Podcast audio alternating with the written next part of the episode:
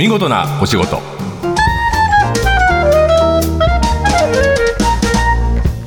出版社マガジンハウスの編集者西田善太です。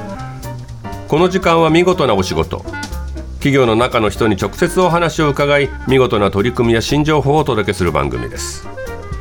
仕事をする中で実はたくさんのアドバイスが投げかけられています。アドバイスはそれを受けた受け手のもの。聞いた人がどう大事にするかで、えー、生かされていくものです、えー、この番組では見事なお言葉として会社で言われたきつかったけど大事な言葉とか先輩の印象に残っている言葉など名言を毎週一つ紹介していきます。今日の見事なお言葉はこれです。ちょっと長いですよ。クラシックを知らないとアバンギャルドになれない。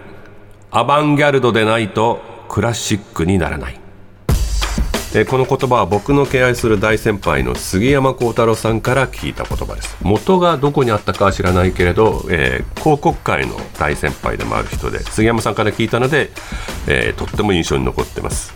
実はねあのディレクターの大信君も、この言葉いいって思っててくれたんだよね。そうなんです、うん、なのにこの話した時の昔のやつカットしちゃったんだけど 時間が足りなくて。そしてあの全部最後までちゃんと覚えてなくて、ね、覚えてなかった。なんか良かったよねそうなんですよ、ただこう僕の記憶にはずっと残っていて結局昔を知らないと新しいものっていうのは新しいと言えないじゃないかっていうとクラシックのいわゆる名作と言われるものを、ね、こんな古臭いものって嫌いになってはだめで。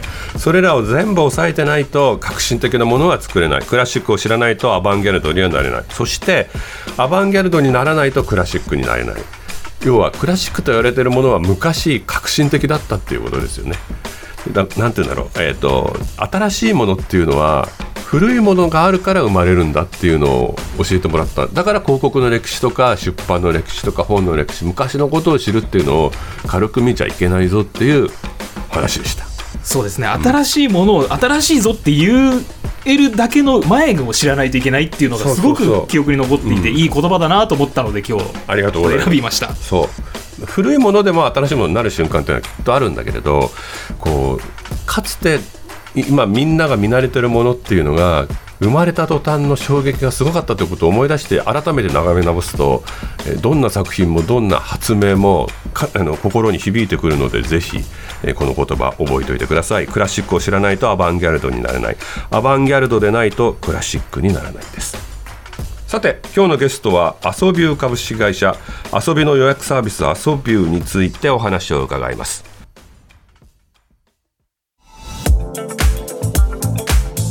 えー、今日はアソビュー株式会社代表執行役員 CEO 山野智久さんに来ていただいてます。よろしくお願いします。よろしくお願いします。えー、アソビュー名前からして遊んでる感じがしますが アソビューという会社についてまず教えてください。はいあのアソビューはですね、はい、あの遊びの魅力を、はい、たくさんの方々にお届けしているそういう会社です。はい、えー、遊びえー、ミッションは生きるに遊びをって書いてありますね。はい、はいまあ、あの今まであの生きていく上で重要なことって、衣食住って言われてたんですけど、はいはい、まあ、あのみんな着るものがあるし食べるものもあるし、まあ、ある程度足りてますよね。そうですね、はいまあ、そこに実は遊びっていうものが重要なんだよってことに気づいてもらいたいなと。なるほど。でその遊びの時間があることで人生がもっと豊かになるよねっていうことをですね、ええ、あのたくさんの人に知っていただきたくて、はい、えこの「生きるに遊びよ」っていうのをミッションに掲げて会社を経営してます、山野さんは遊びが大事だっていつ気づいたんですか？実はですね私もあのサラリーマン時代がありまして、はい、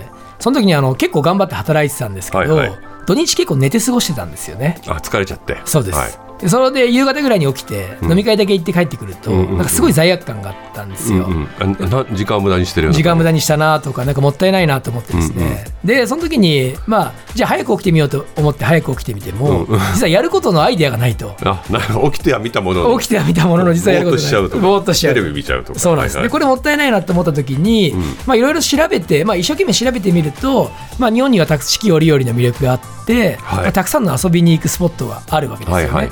まあ、お出かけするスポットありますね。はい、これをもっと簡単に、まあ、あの見つけられて、うん、で簡単にまあ予約できたりとかすると便利だろうなと思って、うんうんうん、まあ、それができたらもっと休日も豊かになるし、うん、たくさんの思い出もできるなと思って、これをですね実現したいなと思って遊びューというサービスを考えました。さてじゃあ遊びューどんなサービスですか？はいあの日本全国ですね、はい、えっと、2万を超える遊びスポットがえーアプリあるいはウェブでえー見つけられて、うんうん。で簡単に予約できる。あるいは簡単にチケットの購入ができるという遊びの予約サイトになってます。なるほど、はい。えーその遊びに行く場所例えばどんな場所があるんですか？例えばですねあの皆さんが知ってるような、うん。テーマパークとか、はい。動物園とか水族館みたいなところもあれば場所的なものもあればってことですね。スポットがあれば。おっしゃるとりです、あまりこうそこまで知られてないようなですね、うん。ラフティングとかパラグライダーみたいなアウトドアアクティビティもあれば川下りとか。おっしゃるとりです、ははい。いはい。あとはあの陶芸教室とかそば打ち道場みたいな体験教室もあったりするんですよ。教室まで入るんですね、はい、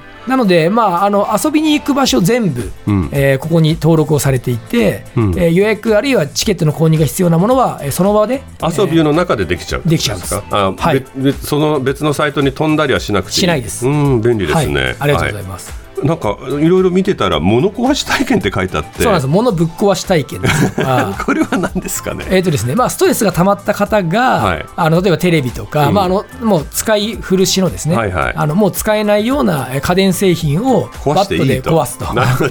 いうような体験があったり はい。あとはですね面白いところでいくとたい焼き作り体験とか、はいはい。はい、あとはジーンズをですね自分で手作りで作る体験だったりとか時間かかるけどきっと面白いかもしれない。そうなんですよ。ユニークな体験もあります、うんうんはい、つまり観光スポット行く場所の話じゃなくて、えー活動の内容まで並んでいるっていうことそうですね。なんですね。だから体験体感が伴うもの体験ものを、はい、あの集約して予約ができると、そういうサービスを運営してます、スタートはいつだったんだろう？2011年の3月あです結ね構ベテランですね。そうなんです。実はあえ。の12年会社をやってまして、はい、え予約できるだけじゃなくてちょっとお得だってお得だったりもするんです。よ歌ってますけど、はい。例えばそのお得って何なんでしょうね？えーとですねまあ、あのインターネット上で予約あるいはチケットを購入する際に、うん。えー、と一応、えー最低価格タイにはなっているお約束をしてますし、あーはいはい。あの我々がポイントも付与しているので、うん。多分、えーどこかで買うよりもですね、えー多少は、えーお得さを感じていただける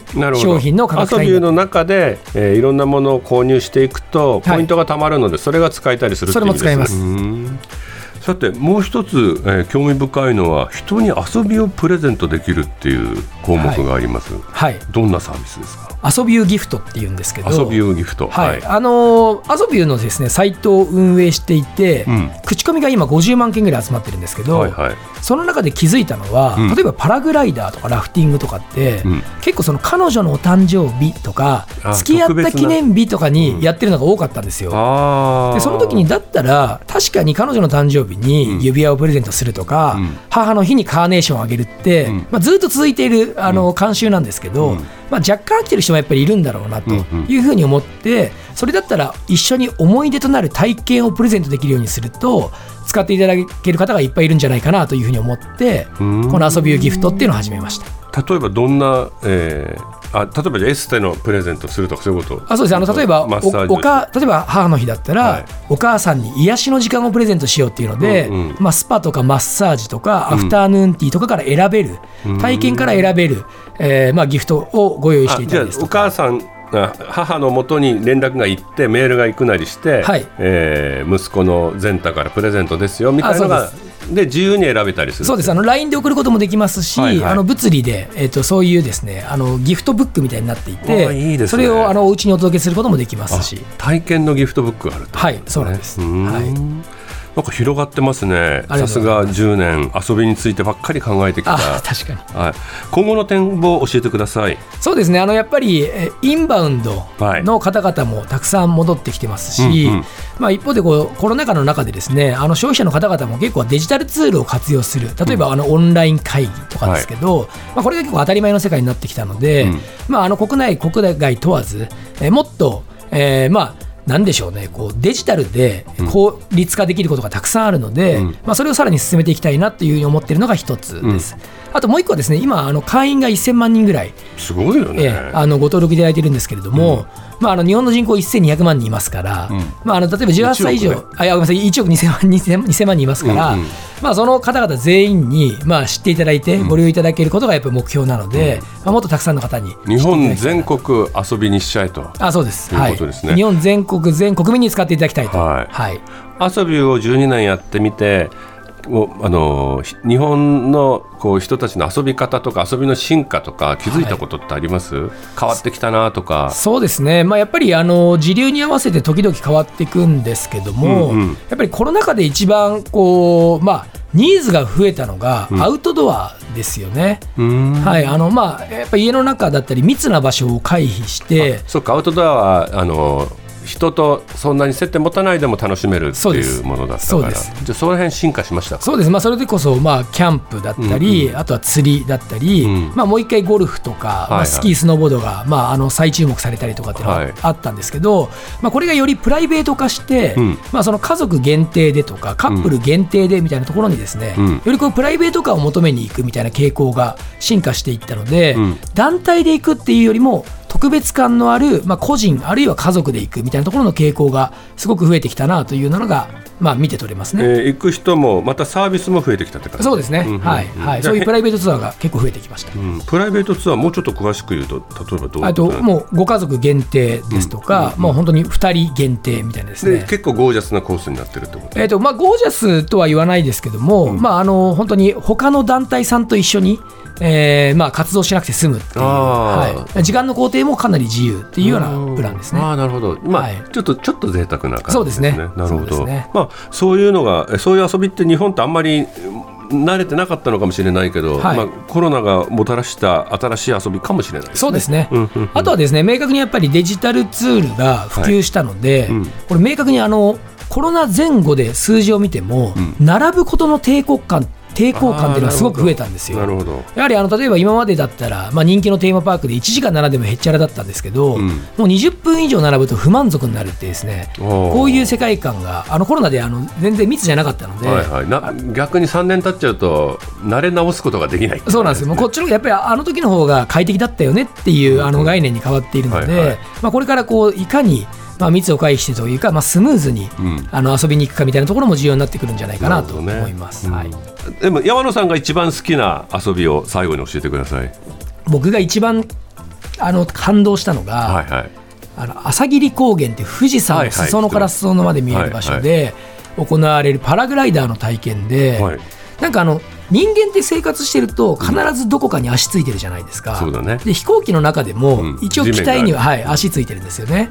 パラグライダーって本当に空中に浮いてて、はいもう宙ぶらりんの空中浮遊をしているっていう体験でそれがまあ今までの人生の中で一番びっくりしてああ、はい。あのちょっと不安になったり。不安になりました、うん。はい、でしかもあの不安になってるところを見て、まあ、そのスクールのあの方々とかガイドの方々皆さんあのうん仲良くしていただいてるんで、うんうん。ふざけてぐるぐる回すんですよ。はいはい。それがめちゃくちゃ怖くて。ちゃんとグライダーやってくれてる人にあそうですあのはい。たタンデムいやタンデムです。あタンデム飛行はいタンデム飛行で。あはいやらせていただいたんですけどもそれがものすごくまあ景観も綺麗でしたし、うん。初めてのこう浮遊体験でしたし。そうだね。今までないあの一度もないそうです。浮かんでるって感覚ってないもんね。そうなんですよ。飛び降りるとかジャンプはあるけどね。そうなんです。ん。はい。えで夢中になっちゃった。それが夢中になって3回ぐらい行ったんですけあーそうどであれがなんか一番こう思い出に残る体験でしたね、はい、終わった後になんか流しそうめんとかもやってくれて、はい。はい。まあ、だだだだっ広いのっぱらで、はいはい。ただあのそうめんでこう 流されて人生を変えるような出来事の後に流しそうめんっていうのも面白いよね。あそうそうそうただ僕そうめんも好きだからそのセットは探してみたいなと思います今日は遊びよ株式会社の山野智久さんにお話を伺いました。ありがとうございました。ありがとうございました。放送の内容は番組ホームページで順次公開していきます。見事なお仕事また来週お会いしましょう